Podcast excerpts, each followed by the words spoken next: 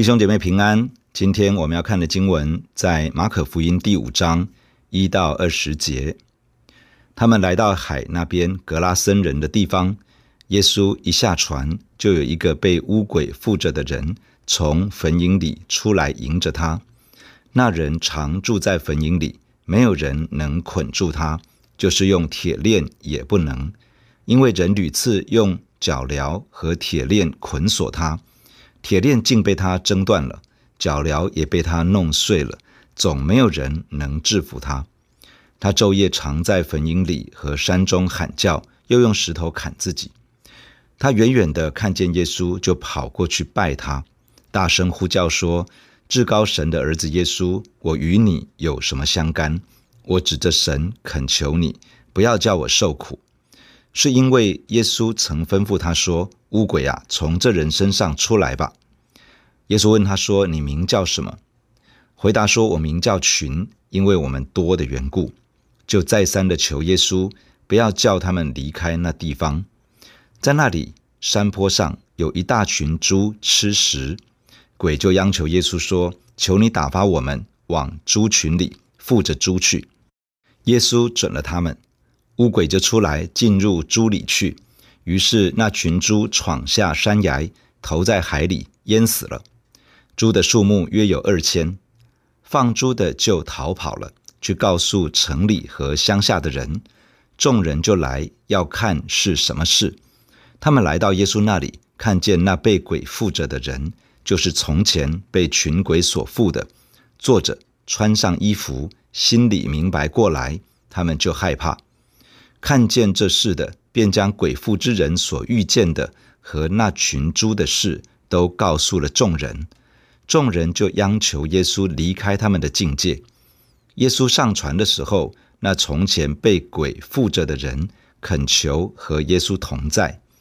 耶稣不许，却对他说：“你回家去，到你的亲属那里，将主为你所做的是何等大的事，是怎样怜悯你。”都告诉他们，那人就走了，在低加波利传扬耶稣为他做了何等大的事，众人就都稀奇。昨天的经文描述主耶稣与门徒坐船前往格拉森地区，在加利利海上遇到了突如其来的暴风，主耶稣在狂风巨浪之中安稳地睡觉，门徒则是在惊慌之中努力保持船不要沉没。后来门徒来叫醒主耶稣，主耶稣起身吩咐风浪止息，并且问门徒：“你们还没有信心吗？”门徒面对这位平息风浪的耶稣，心中大大惧怕，彼此说：“这到底是谁？连风和海也听从他了。”今天的经文谈到主耶稣与门徒来到格拉森这个地方，帮助一个被邪灵严重辖制的人。从这个故事，我们可以看到主耶稣重视人生命的价值，并且他来恢复人真正的价值。人看不到这个被鬼附之人的价值，但是主耶稣看得见。当主耶稣和门徒经过了加利利海的风浪，来到格拉森人的区域，迎面而来一个被鬼附的人。这里提到一个被污鬼所附的人。这表示他是一个被邪灵的权势辖制的很厉害的人。邪灵让这个人人不像人，鬼不像鬼。当人看到这个人的时候，完全看不到他的身上有任何人的尊贵可言。这个人住在坟塋里，不是因为他自己喜欢，而是因为人将他赶到这个区域来住。他原来是住在城中，但是因为他被邪灵辖制，邪灵借着他彰显。做了一些伤害人也伤害自己的事，长久下来，周围的人想尽办法要控制住他。他们想办法把他绑住，他们试着用铁链将他链起来。他们可能趁着他不觉察的时候，把他的手脚都捆锁起来，但是没有办法把他控制住。他把这一切都挣脱了。原先人们可能还想帮他。后来只希望他不要带来伤害与困扰就好了，到最后再也无法可施了，就把他赶到坟墓地区，这样至少他远离人群，暂时不会带来明显的危害。在人的眼中，这个人其实是一个没有价值可言的人。用另外一种说法，就是人渣。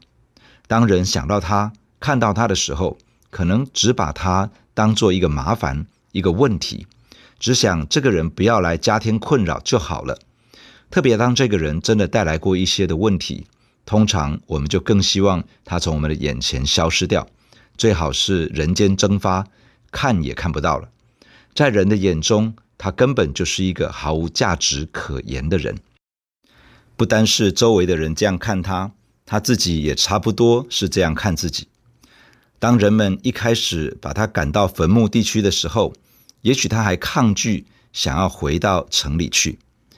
但是渐渐的，他也习惯就住在墓穴的当中，而且一个墓穴换过一个墓穴。可以想见，他已经渐渐习惯这样的日子。这样的习惯其实代表了他已经接受众人对他的看法，接受了众人对他的安排。接受众人对他的眼光，也接受众人对他的刻板印象。换句话说，他也觉得自己是一个没有价值的生命，他也看不见自己的生命为什么要活着。他心中非常的苦，他常常在坟墓的那一带以及山中大吼大叫，他甚至是伤害自己，想要了结自己的生命。你觉得你的生命是不是有价值呢？假如以数字零到十来表达，你觉得你生命的价值是多少？而为什么你会这样看你的生命呢？到底人怎么样看人的价值？怎么样衡量人的价值呢？通常人们会用一个人拥有什么来决定他有没有价值。假如我们拥有智慧、聪明、财富、地位，人就会看我们是有价值的。假如我们在学校拥有好的成绩，我们就容易得到旁人的欣赏和尊重。假如我们是一个有成就的人，人就会看我们的生命比较有价值。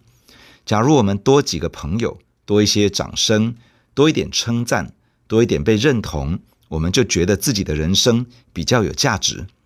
假如我们赶上一点流行，我们就被看得比较有价值，比较不会落伍。对于某些年轻人而言，会觉得，假如拥有了一段感情，不管自己适不适合进入感情，也不管自己和对方到底合不合适，至少会觉得自己比较不孤单，也比较在别人的面前抬得起头来。相对的，一个人假如这些都没有，周围的人就很难觉得这个人有什么价值是值得人去重视的。我们看到许多人花尽他的时间心力，就是想要透过外在的事物来加添自己的价值，这是这个世界的价值观。很多时候，我们也深受这些观念的影响。然而，耶稣并不是这样看你的。到底耶稣怎么样看人的价值呢？当耶稣看你的时候，他看见的是什么呢？让我告诉你，他看见的是你是上帝伟大的创造。他看你是一个有上帝荣耀形象与样式的人，他看你是上帝独特的杰作，他看你是这个世界独一无二、无可取代的人。在他的眼中，你不是可有可无的；在他的眼中，你是值得他付上一切代价将你挽回的。换句话说，在耶稣的眼中，你的价值不是因为你拥有什么，或者是你缺少什么。你的价值不是依靠世界加添给你什么，也不是你自己去争取了什么。你的价值在于他赋予你的价值，而他赋予你的价值，乃是透过他创造你的时候，将上帝的形象样式与荣耀刻画在你的生命当中。所以你已经是一个非常有价值的人了。事实上，主耶稣重视每一个个人的价值。假如你注意到的话，耶稣带着门徒一行人渡过加利利海，来到这个地方，其实只帮助了这个人。换句话说，耶稣只为了这一个人，甘愿付上代价来寻找他，为的就是拯救他、帮助他。耶稣在来到这里之前，经历许多忙碌与辛劳，甚至在船上，在大风大浪之中都睡熟了。一行人经过了惊涛骇浪。冒着生命的危险来到格拉森，结果只是为了这样一个被看为一文不值的人渣。各位，我们看到了一件事情，只因为这是一个人，耶稣就看中他。也就是说，耶稣看重每一个个人的生命与价值，即使是在人的眼中一点都不值得被爱的人，即使是面对那些对自己的生命不看好、不抱希望的人，即使是面对看不到自己价值的人，耶稣都看他是有价值的，而且耶稣愿意为了任何一个人付上代价去帮助他。让他生命的价值可以被恢复。耶稣不但看得见我们生命的价值，他还要恢复我们生命的价值，使我们可以成为上帝创造我们时的那种荣耀的样式。到底耶稣如何恢复一个人生命的价值呢？首先，耶稣拯救人脱离罪恶与魔鬼的权势，耶稣来恢复人的自由。这个被邪灵辖制的人，他的生命中已经几乎看不出上帝创造他的那种荣耀与尊贵。这是因为他落在罪恶与魔鬼的权势之下，受到不断的折磨和毁坏。当耶稣要恢复他生命的价值时，首先就是要将他从罪恶与魔鬼的权势之下拯救出来。就像耶稣所说的：“盗贼来是要偷窃、杀害、毁坏。”但是耶稣来是要叫人得生命，并且得的更丰盛。我们看起来可能不像这个被鬼附的人一样，但是在我们的生命当中，多少也受到罪恶权势的影响。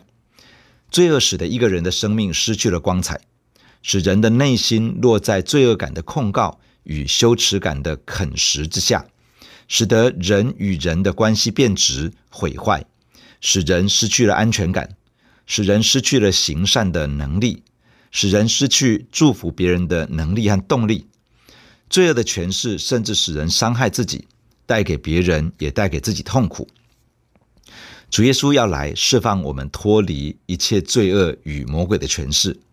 在希伯来书第二章十四到十五节这样说：儿女，也就是我们，既然同有血肉之体，他也就是主耶稣，他也照样亲自成了血肉之体。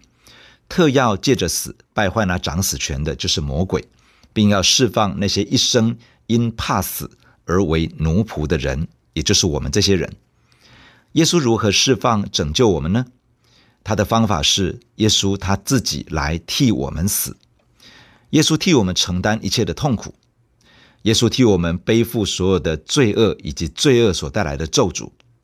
在两千年前，耶稣为我们的罪被钉在十字架上。承担了一切的刑罚与痛苦，透过耶稣为我们担当的一切，我们就可以得到自由。只要接受耶稣为我们所做的，耶稣就站在我们的地位，而我们就可以被释放出来，就可以脱离罪恶与魔鬼的权势。只要接受耶稣进入到我们的生命中，成为我们的救主，成为我们生命的主宰，耶稣就要来使我们得到真正的自由。当我们的生命越来越在耶稣基督的里面经历到自由，我们就会越来越看到自己生命真正的价值所在。其次，耶稣恢复人的自我价值，重新赋予人生命的价值。当主耶稣要赶逐这个人身上众多的污鬼邪灵时，他允许这些邪灵去到一大群猪的身上，结果是差不多两千头猪闯下山崖而死。我们暂且不去讨论为什么耶稣要叫邪灵去到猪的身上，也不讨论为什么耶稣不直接除灭这些污鬼。我们要谈的是，即使是要损失两千头猪，耶稣也愿意拯救这个人。事实上，耶稣还因此被当地人拒绝，因为这些人无法接受一个人被拯救却要损失这么多的财物。换句话说，耶稣看重一个人胜过于金钱财物的损失，让我们来计算一下，为了拯救这个人，耶稣允许多少的损失？第一是两千头猪，假如以一头猪一百二十五公斤要卖一万元来计算的话，两千头猪至少值两千万元。两千万救一个人，我们会不会做呢？耶稣他愿意做。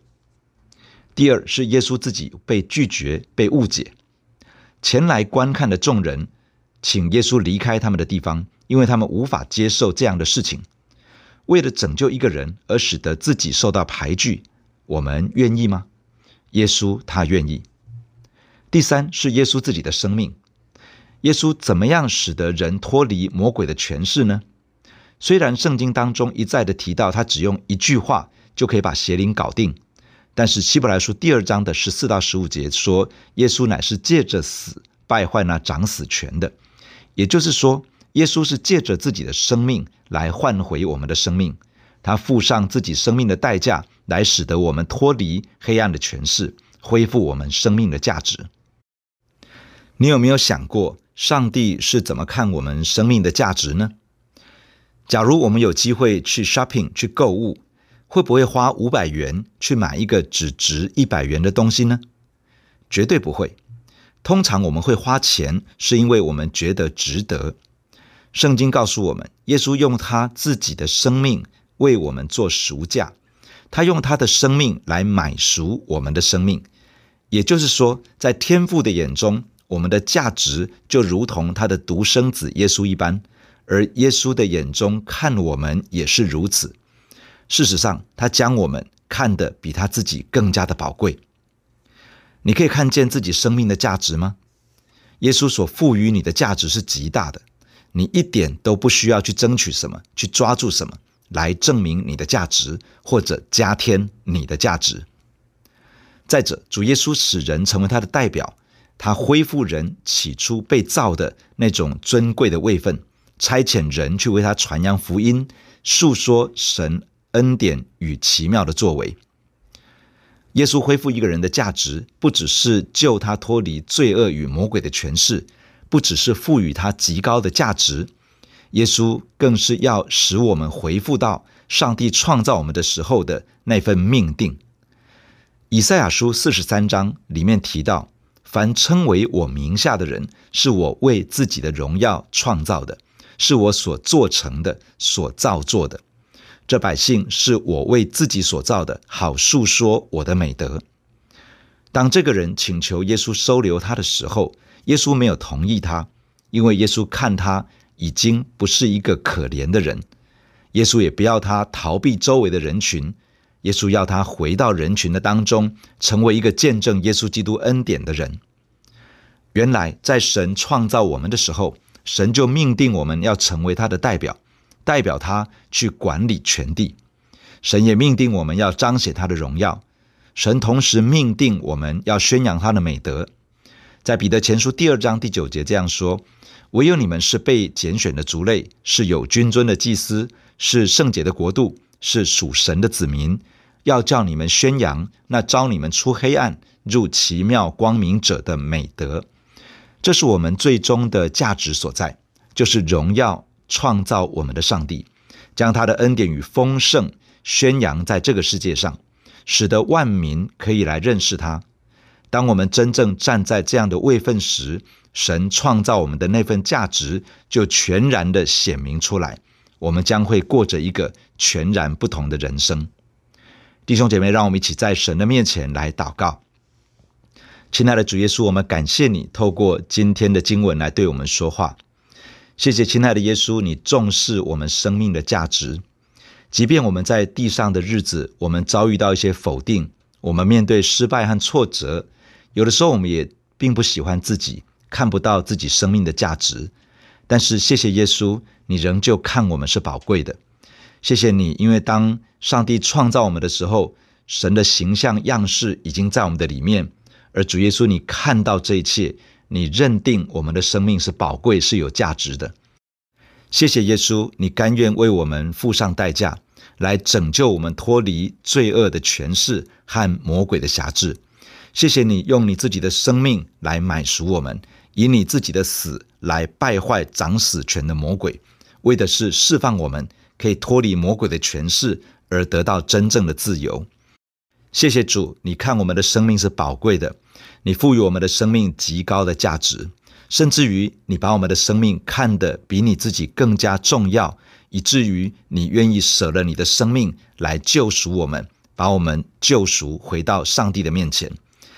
也感谢主，你差遣我们来成为你的代表，来宣扬神的美德，好让我们的生命可以恢复到上帝创造我们的时候所量给我们的那个位分，成为上帝荣耀的代表，要治理这个地，也成为上帝的代表，要宣扬神的美德。亲爱的主，求你使用我们的生命，求你帮助我们更多的经历在基督里面的拯救跟大能，帮助我们经历。脱离魔鬼，得到真正的自由，帮助我们恢复生命的光彩，使得我们的生命也可以勇敢地去见证耶稣。求主高摩我们，使用我们，让更多的人透过我们而可以认识主，得到永远的生命。求你赐福在我们的身上，使用我们的一生。谢谢你听我们的祷告，奉耶稣基督的名，阿门。如果你喜欢我们的分享，欢迎按赞、订阅、开启小铃铛。愿神的话每一天成为我们随时的帮助。你也可以把连接传给需要的人。愿上帝祝福你，阿门。